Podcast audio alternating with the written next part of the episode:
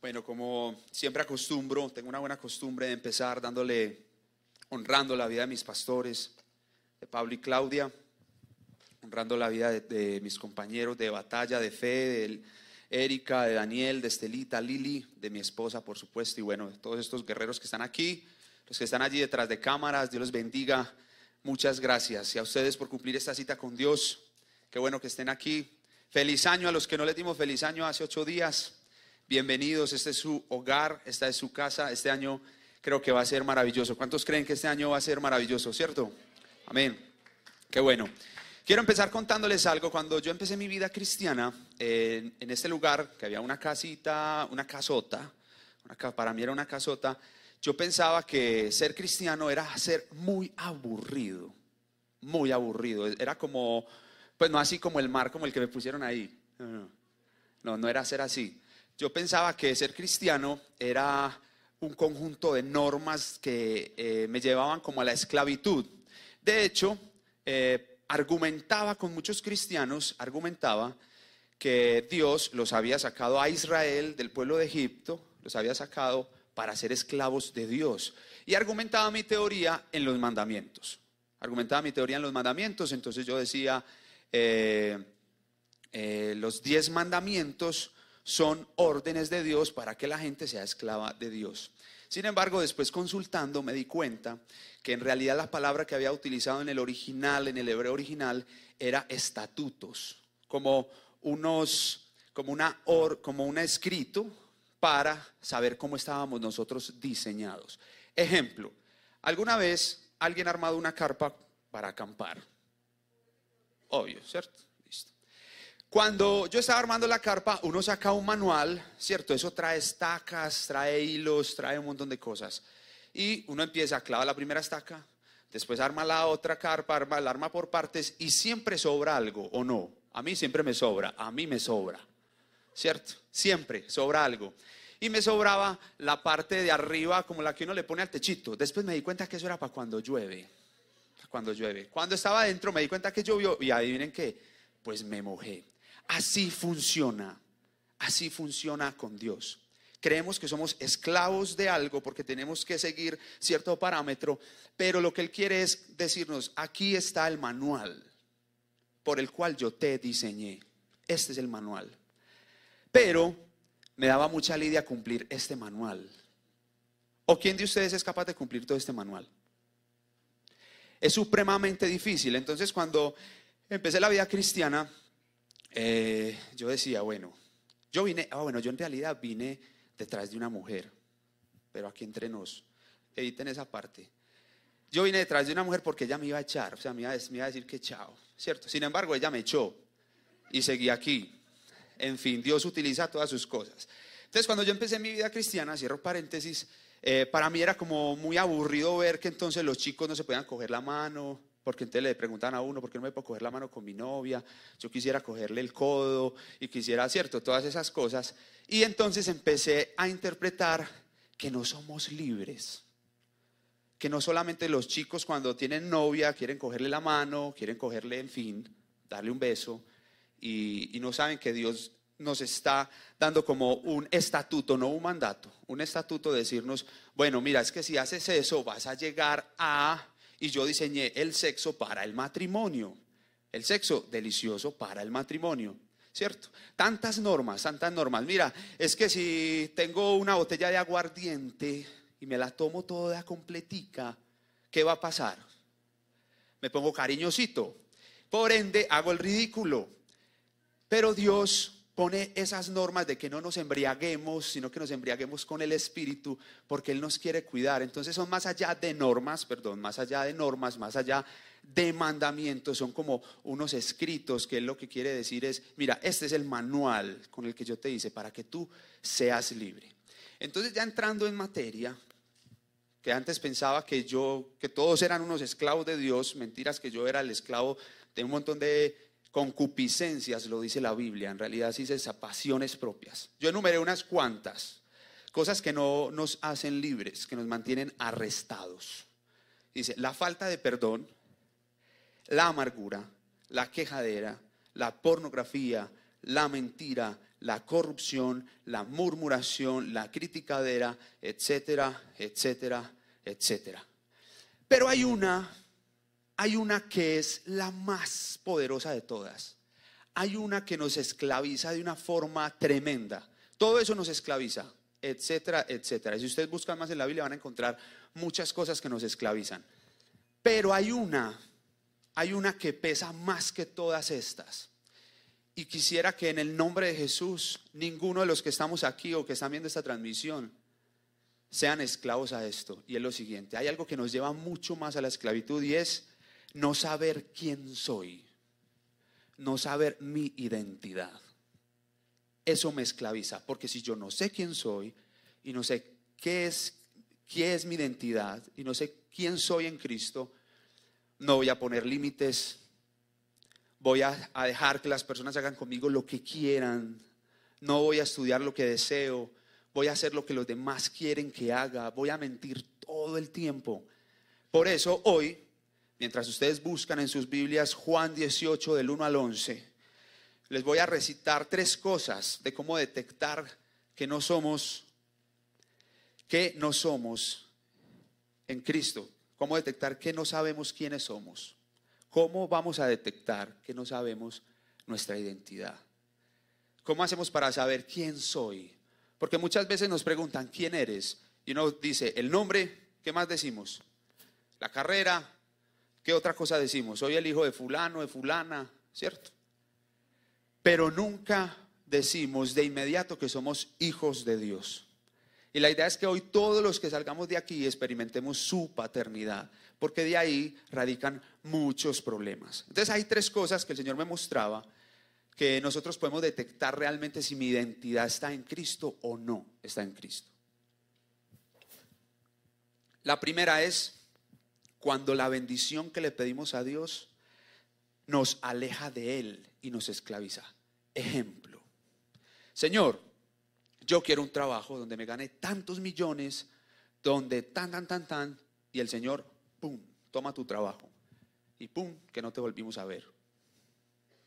Ejemplo, Señor, quiero tener un hijo, quiero tener un hijo, anhelo tener un bebé. Y el Señor, toma tu hijo. No, no puedo volver, es que no he vuelto a hacer el devocional, porque es que él se levanta a las 5 de la mañana, se acuesta a las 3 de la mañana, entonces no he podido nos aleja de Él, lo que le pedimos a Dios. Nuestra identidad no está en Él, sino en la bendición. Dos, cuando no ha llegado lo pedido y comenzamos a murmurar contra Dios, Señor, es que yo me quiero casar y ya tengo 22 y no me puedo casar, ¿qué voy a hacer? Y no llega y, y se van de Cristo.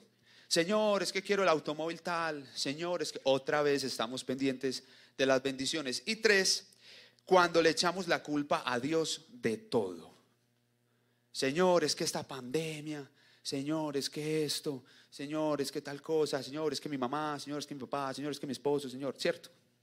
A mí me ha pasado que le echo la culpa a Dios por todo. Sin embargo, hoy vengo a hablarles de lo siguiente. Juan 18, del 1 al 11, es algo muy poderoso. Lo vamos a leer, lo vamos a leer de corrido todos todo lo vamos a leer, creo que ya todos lo tienen allí, si no creo que allí van a proyectar, ¿cierto?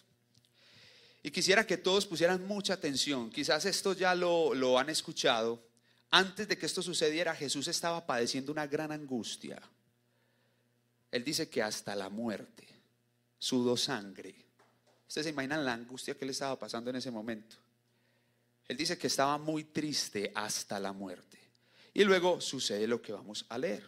Entonces, capítulo 18, versículo 1, dice, habiendo dicho, estas habiendo dicho Jesús estas cosas, salió con sus discípulos al otro lado del torrente de Cedrón. Versículo 2, y también Judas, el que entregaba, conocía, el que lo entregaba, conocía aquel lugar, porque muchas veces Jesús se había reunido allí con sus discípulos. Versículo 4, pero Jesús, sabiendo, ah, perdón, versículo 3, Judas, pues, tomando una compañía de soldados y alguaciles de los principales sacerdotes y de los fariseos, fue allí con linternas y antorchas y con armas. Versículo 4. Pero Jesús, sabiendo todas las cosas que le habían de sobrevenir, se adelantó y les dijo, ¿a quién buscáis? Versículo 5, todos a la voz de tres, una, dos y tres. Le respondieron a Jesús Nazareno. Jesús les dijo, yo soy. Y estaba también con ellos Judas, el que le entregaba. Cuando les dijo, yo soy, retrocedieron y cayeron a tierra. Volvió pues a preguntarles, ¿a quién buscáis? Y ellos dijeron, a Jesús Nazareno.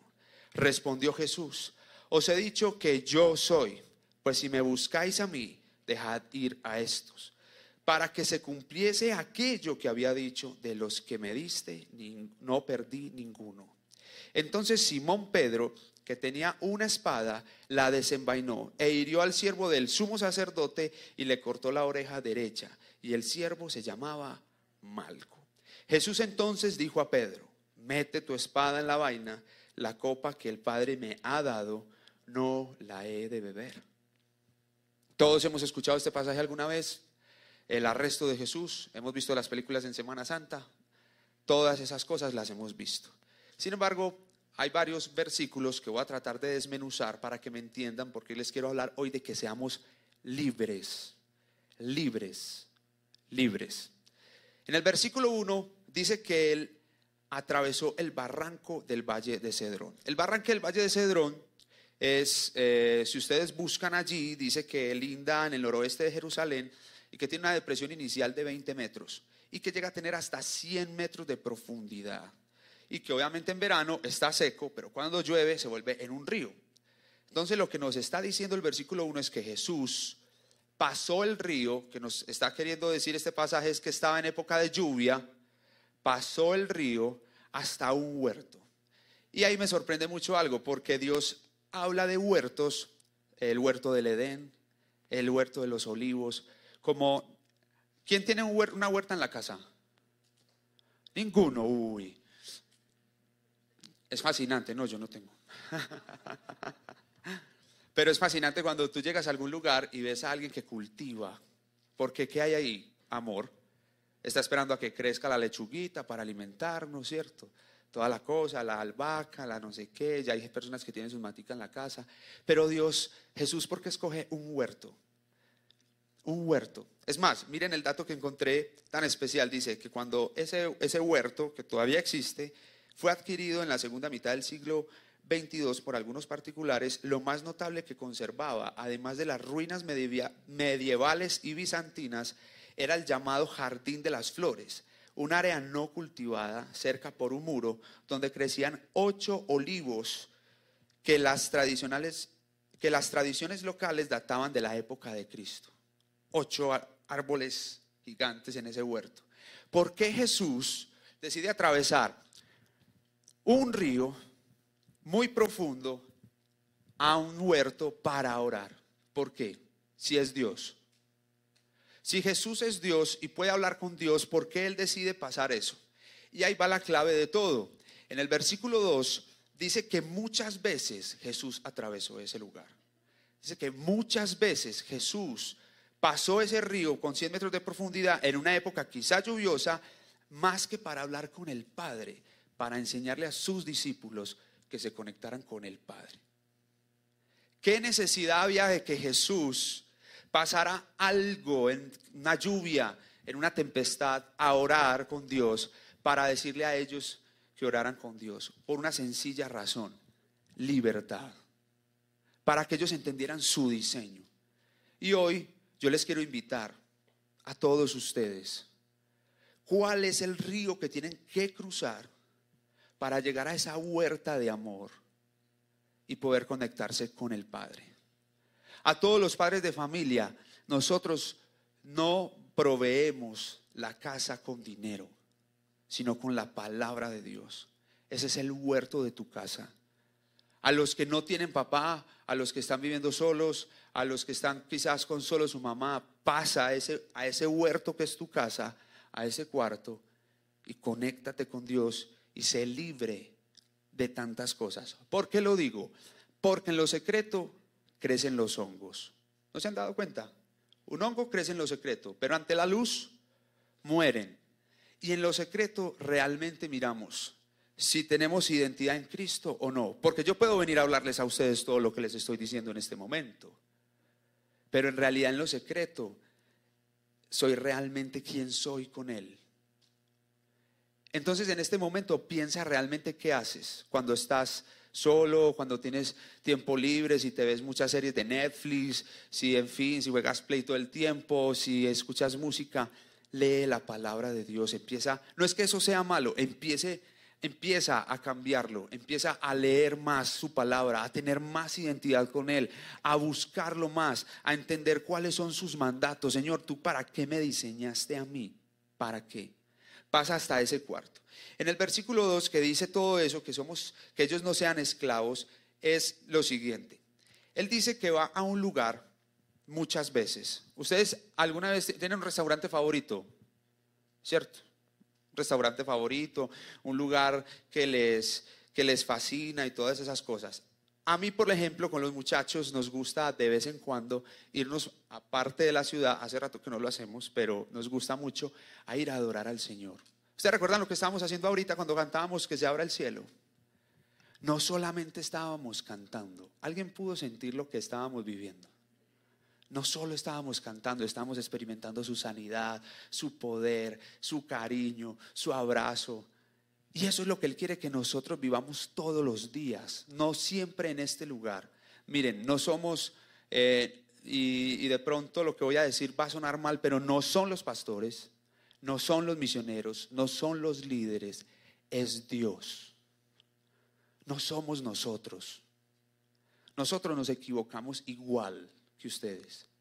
Simplemente decidimos dejar nuestras vidas que llevábamos en lo común para poder llevar la iglesia a otro nivel y guiar a otros, pero ustedes se pueden comunicar con Dios todos los días de esa misma manera que lo estábamos haciendo ahora.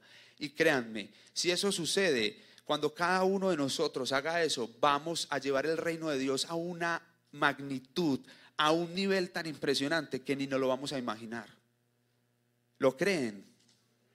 Si cada uno de nosotros cruza ese, ese río y llega a ese huerto a plantar la palabra de Dios, les aseguro que desde los niveles más pequeños hasta los más grandes vamos a cobijar esta comuna 14, que fue el llamado que Dios nos dio como iglesia, para que conozcan a Jesús, para que lo conozcan a Él. Entonces, para tener libertad, debo buscar y encontrar a Dios. Pero buscar y encontrar es algo muy diferente. Porque buscar, muchas veces uno busca, pero no encuentra, ¿cierto?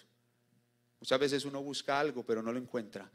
Entonces preguntémosle a Dios en este momento, ¿cuál es la forma con la que Él quiere que lo busquemos? ¿Cuál es? ¿Qué ajustes tenemos que hacer en nuestra vida? No solo para este año, sino para todo lo que viene. ¿Qué ajustes? ¿Qué ajustes tenemos que hacer? En el versículo 3 dice que Judas conocía el lugar. Y aquí me quiero detener algo por un momento porque dice que ya Jesús lo había llevado a él allí. Ya Jesús lo había llevado a él allí. La pregunta es la siguiente. ¿Cuántas veces conocemos el lugar donde Jesús nos ha llevado? ¿Cuántas veces conocemos a Jesús, a quien nos ha tendido la mano y decidimos contaminar ese lugar? No sé si a ustedes les ha pasado, pero a mí me ha pasado muchísimo. Que conozco el lugar donde Jesús me ha puesto, pero yo lo he maltratado, o lo he contaminado. Porque el hecho de que nosotros estemos aquí predicando o cantando no quiere decir que seamos perfectos, sino que encontramos una libertad en Cristo, una identidad en Él para poderles compartir a ustedes el mensaje del Señor. Pero más allá de eso, es que esto fue lo que nosotros decidimos, pero ustedes tienen un diseño mucho más expansivo y les voy a decir el por qué hablo de esa palabra. ¿Por qué? Porque cuando ustedes entienden que en el lugar donde Cristo los puso, donde más contactan personas que no conocen a Jesús, ahí es donde se empieza a cumplir más la gran comisión. ¿Y cómo se llama este lugar? CGC. ¿Qué es el CGC? El Centro para la Gran Comisión. Y créanme, lo que nosotros hacemos aquí no es otra cosa más que el afán de que otros lo conozcan a Él para que sean libres, para que no estemos más esclavizados a tantos vicios y a tantas cosas. Entonces la pregunta es, Judas ya conocía ese lugar, Judas ya había pasado por la tormenta, Judas ya había ido al huerto muchas veces, sabía dónde estaba Jesús, pero Judas decidió contaminarlo. Judas decidió traicionarlo. Y muchas veces nosotros traicionamos el hogar, el matrimonio, el trabajo, la iglesia, las amistades. Muchas veces nosotros mancillamos eso. Y hemos sido llamados a honrar esos lugares a donde Cristo nos ha llevado como hijos de libertad, no como esclavos. Hemos sido llamados a eso. Ustedes y yo hemos sido llamados a cultivar ese lugar, a cultivarlo de una manera tal de que muchas personas puedan conocerlo a Él. Miren, pueden que como iglesia tengamos muchas estrategias de evangelización, muchas, que vayamos a los barrios, que vayamos a hacer misiones, en fin, tantas cosas. Pero la mejor estrategia es que tú tengas una comunión tal con Dios que otros puedan venir a este lugar, a conocerlo. Aquí hay personas que seguramente les van a ayudar a esa familiar que no quiere recibir a Jesús. Por eso la invitación es que no seamos como lo que hizo Judas en ese entonces, a mancillar, a dañar ese lugar donde estamos, sino que nosotros seamos los que podamos propiciar que el hogar, la familia, el colegio, la universidad, el trabajo, las amistades crezcan con nosotros en ese huerto, crezcan ahí. ¿Cuántos están dispuestos a hacer eso? Ese es el reto. ¿Cuántos están dispuestos a, a ir a que otros conozcan a Jesús? La gente se está perdiendo. Miren, voy a abrir un paréntesis. Hace poco mi esposa y yo hablábamos de algo y alguien le preguntaba por qué cierta persona mala que sale en la televisión no se moría. Yo, gracias a Dios, la pregunta se le hicieron a mi esposa. Y mi esposa respondió súper bien. O sea, yo decía, Dios mío, gracias a Dios, es mi esposa. Ella decía, ¿cómo será el infierno de horrible? ¿Cómo será el infierno de horrible que Dios espera hasta lo último para que alguien se arrepienta? Para que alguien lo conozca, para que alguien cruce el río, para que alguien esté en el huerto, se arrodille y le diga, Señor, ya que estoy para que me des libertad, para ser libre, para vivir en libertad, para no vivir triste ni agobiado ni nada de esas cosas.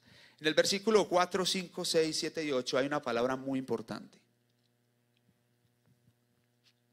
Dice que Jesús responde como el yo soy. Eso tiene una connotación muy importante, porque cuando Jesús, cuando Dios se presenta a Moisés en la zarza ardiente, dice, yo soy.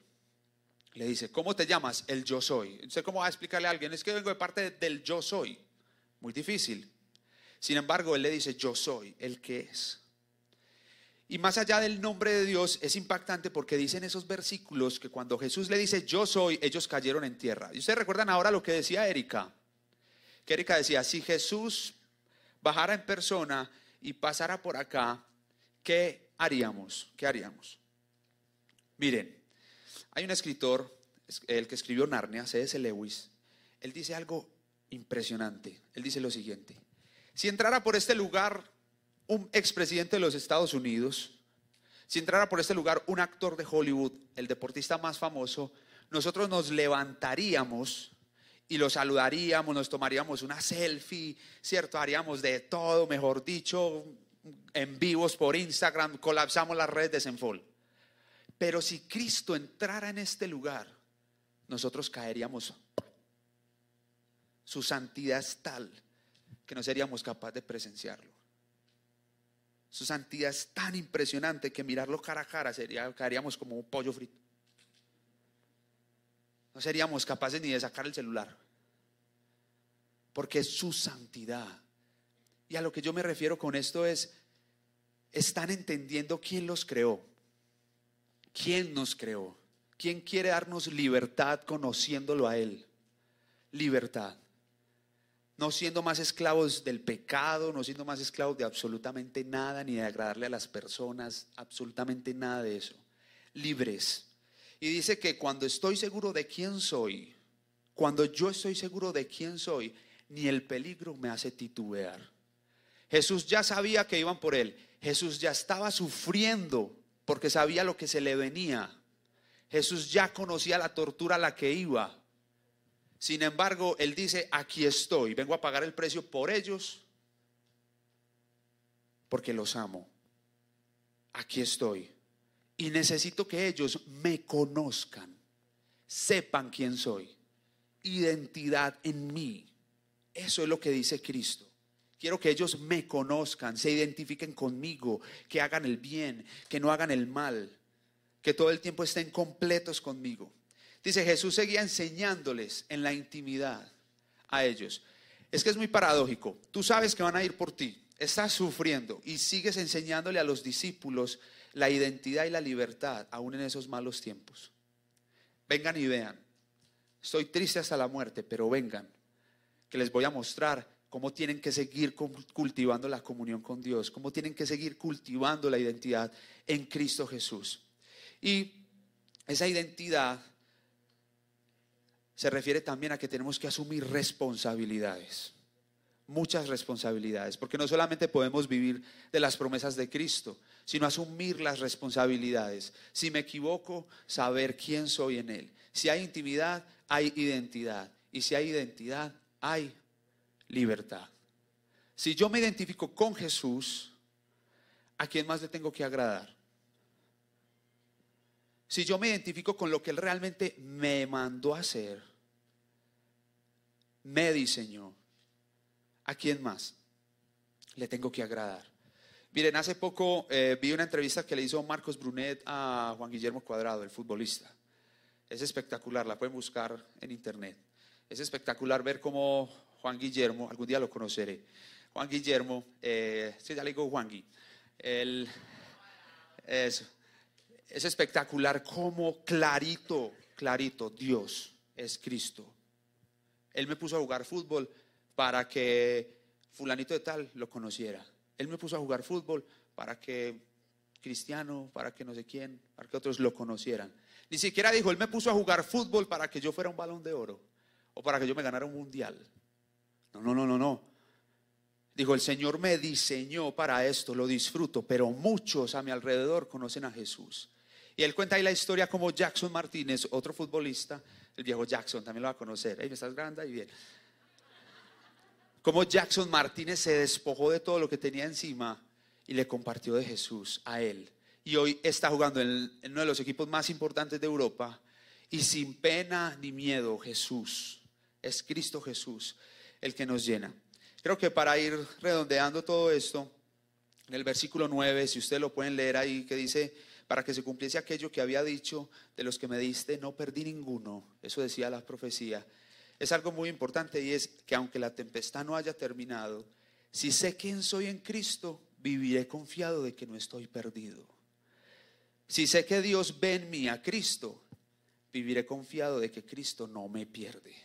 Con Cristo o sin Cristo. Dios no se complica la vida. Dios ve con Cristo o sin Cristo. Él no se complica.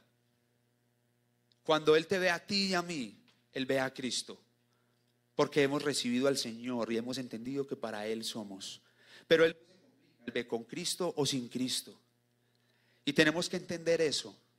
Porque de verdad, iglesia, necesitamos que nuestras familias impregnen el amor de Jesús. Necesitamos que los jóvenes impregnen el amor de Jesús. Necesitamos de verdad sacudirnos y decirle al Señor, Señor, necesito que me des la estrategia, la estrategia para que otros vayan al huerto y oren contigo. Necesito que me la des, porque a veces no la conozco. Y quiero contarles una historia. Hay un libro muy recomendado desde Francis Chan, se llama Loco Amor, Loco Amor. En ese libro, Francis Chan cuenta la siguiente historia. Dice que una niña de 14 años muere de cáncer muere de cáncer a los 14 años y que a él lo llamaron a oficiar como la ceremonia. Y en medio de la ceremonia él vio que habían llegado 3.000 personas a ese, a ese momento, 3.000. Cuando él preguntó por qué 3.000 personas a esta niña que estudia en una escuela normal, los papás le dijeron que esas 3.000 personas eran personas que esa niña, con la mesada que su padre les daba, compraba Biblias para regalárselas a ellos. 3.000 que conocieron a Jesús por medio de una niña de 14 años, que los llevó al huerto, a que tuvieran intimidad con el Padre. Y cuenta después en su libro que los padres lo llaman y le dicen que en el closet de ella habían otras 60 Biblias más marcadas, porque ella empezaba a orar por los compañeros del colegio a los cuales ingresaba el nuevo año, para regalarles otras a ellos. Francis Chan en su libro dice que él entiende que esa niña fue diseñada para eso. ¿Cuántas personas conocieron a Jesús por intermedio de una niña de 14 años?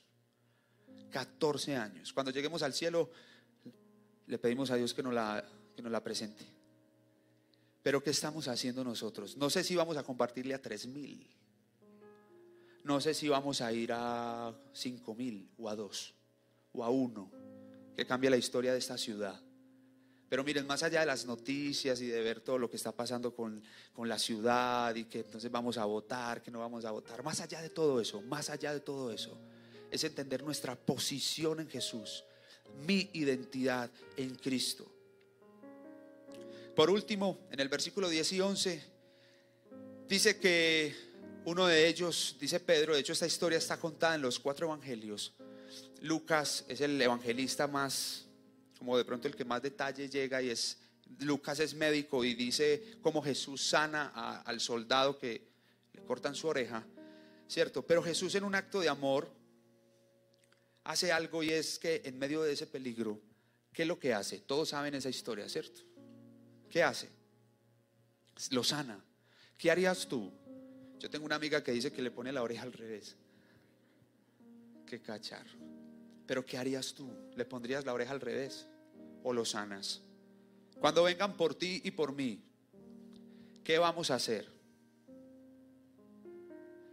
Si me están entendiendo? Porque esto es espiritual. Y esto es muy poderoso. Y hay gente que no le va a gustar, pero nosotros nos vamos a mantener firmes. Vamos a cruzar el río, vamos a ir al huerto, así tengamos personas que no lo han querido conocer y les vamos a modelar hasta el fin el amor de Jesús. Aun cuando todo parezca perdido y sintamos que Dios no está ahí, en la injusticia del homicidio de un familiar, en la dificultad económica, en la quiebra, en el maltrato, ahí, ante la traición de un amigo, ahí es donde debemos aprender a vivir con la resta y la división. Porque solo nos gusta la multiplicación y la suma. Pero cuando estemos sintiendo que algo se nos está cayendo es porque no estamos pasando ese río. Cuando estemos sintiendo que algo estamos perdiendo es porque no estamos yendo al huerto a orar. Cuando no estamos calientes en Cristo es porque nos estamos enfriando. Y Él es muy claro en su palabra. Y lo que vengo a decirles es que tenemos que aprender a ser libres en Él, a entender que lo que Él dice en su palabra, tantos estatutos y tantas cosas, no las vamos a vivir solos. En nuestras fuerzas nunca vamos a cumplir esto. A una, alguna vez un amigo me dijo, me dijo, oso, en tus fuerzas esto imposible. Por eso tenemos al Espíritu Santo. Y tenemos que estar conscientes de eso para poder decirle, Señor, tu Espíritu Santo en mí me ayuda con todo esto a ser libre. Porque realmente este es el manual de vida, no es un mandato. Más allá de eso, entiéndame en el contexto que lo quiero decir. Es un manual, es un estatuto, es algo para que nosotros entendamos que amamos a Jesús. Y quiero decirles estas tres cosas. Y quiero que bueno que nosotros lo podamos decir. Quisiera que cada uno de nosotros lo pueda decir ahí. Y son tres cosas muy importantes. Me gustaría que siempre lo tuvieran en la mente. Y es, soy aceptado en Cristo. ¿Lo pueden decir? Estoy seguro en Cristo soy importante en Cristo. Otra vez, soy aceptado en Cristo. Estoy seguro en Cristo. Soy importante en Cristo. Soy libre en Cristo. ¿Cuántos son libres en Cristo? Amén. Carlos, ayúdame con la imagen, por favor. Quiero ir terminando, les quiero mostrar una imagen que hace poco un pastor de Argentina, se llama Samuel Nielsen, él colocó esta imagen, yo lo sigo porque él es un argentino que decidió irse a Irán, a Irak. Y bueno, Estos tipos que ven ahí no es ni Vin Diesel, ni La Roca, ni nada de eso de Rápido y Furioso, nada de eso. Pero hacen algo más tremendo que Rápido y Furioso.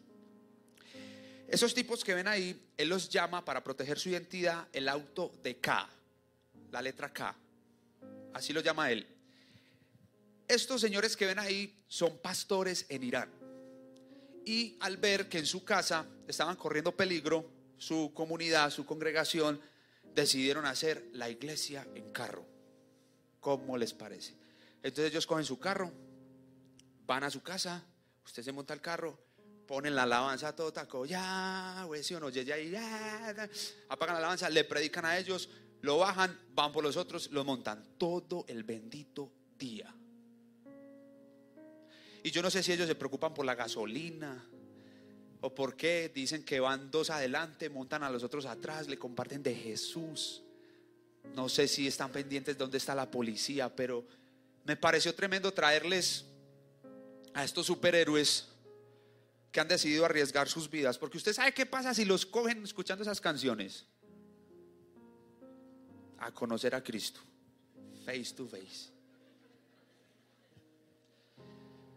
Y nosotros tenemos un carro, la posibilidad de montarnos en un bus, la posibilidad de atender a alguien en el consultorio, la posibilidad de atender a alguien en la empresa, la posibilidad de ir a alguien que lo necesita ¿Y sabe quién nos va a meter presos?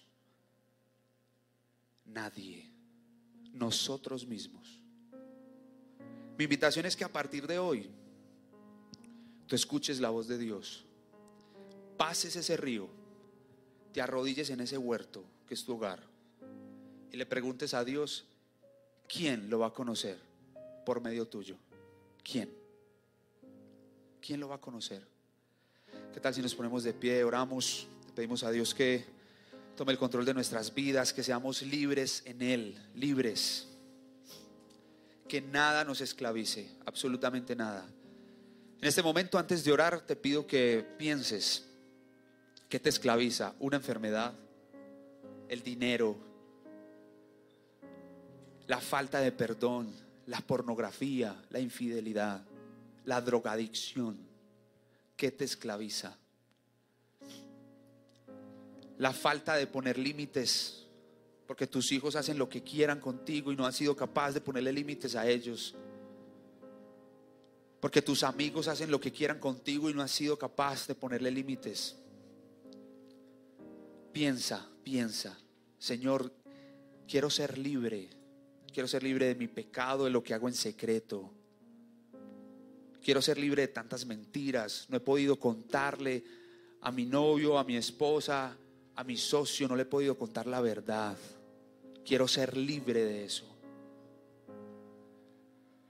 Padre, en el nombre de Jesús, te pedimos que así como tú cuando fuiste arrestado mostraste paz, amor, misericordia aún por tus captores, aún en medio de ese arresto, tú les enseñaste a tus discípulos a amarte, a cruzar cruzar lo que tendrían que cruzar para adorar a Dios. Aún, Señor, en esa dificultad tú les enseñaste a inclinarse ante ti, a mirar al cielo. Señor, en el nombre de Jesús, te pido que ninguna enfermedad esclavice a ninguno de los que estamos en este lugar. Señor, en el nombre de Jesús te pido que ninguna dificultad económica esclavice a ninguno de los que estamos escuchando esta palabra. Señor, en el nombre de Jesús, te pido que la falta de perdón no esclavice a ninguno de los que estamos aquí escuchando tu palabra. Señor, en el nombre de Jesús te pido que seamos libres para amar, libres para enfrentar lo que se viene.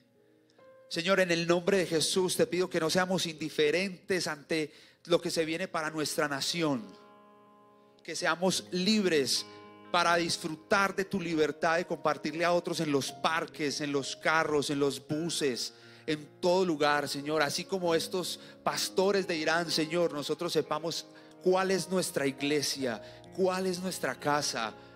Señor, que en el nombre de Jesús no negociemos nuestros tiempos contigo por nada del mundo, Señor. Padre, en el nombre de Jesús, te pido que no seamos esclavos, Dios, de nada. No seamos esclavos de absolutamente nada, Jesús. Y que tú seas siempre, Señor, bienvenido a este lugar. Tú eres bueno, Jesús. Tú eres bueno, Padre. Vamos, disfruta, Jesús. Disfruta tu libertador ahí. Abre tus brazos si quieres hacerlo. Alza tus manos si lo quieres hacer. Arrodíllate si lo puedes hacer. Disfrútalo. Disfrútalo, Jesús. Disfrútalo, Padre. Disfrútalo. Señor, disfruta nuestra adoración. Disfrútalo, Jesús.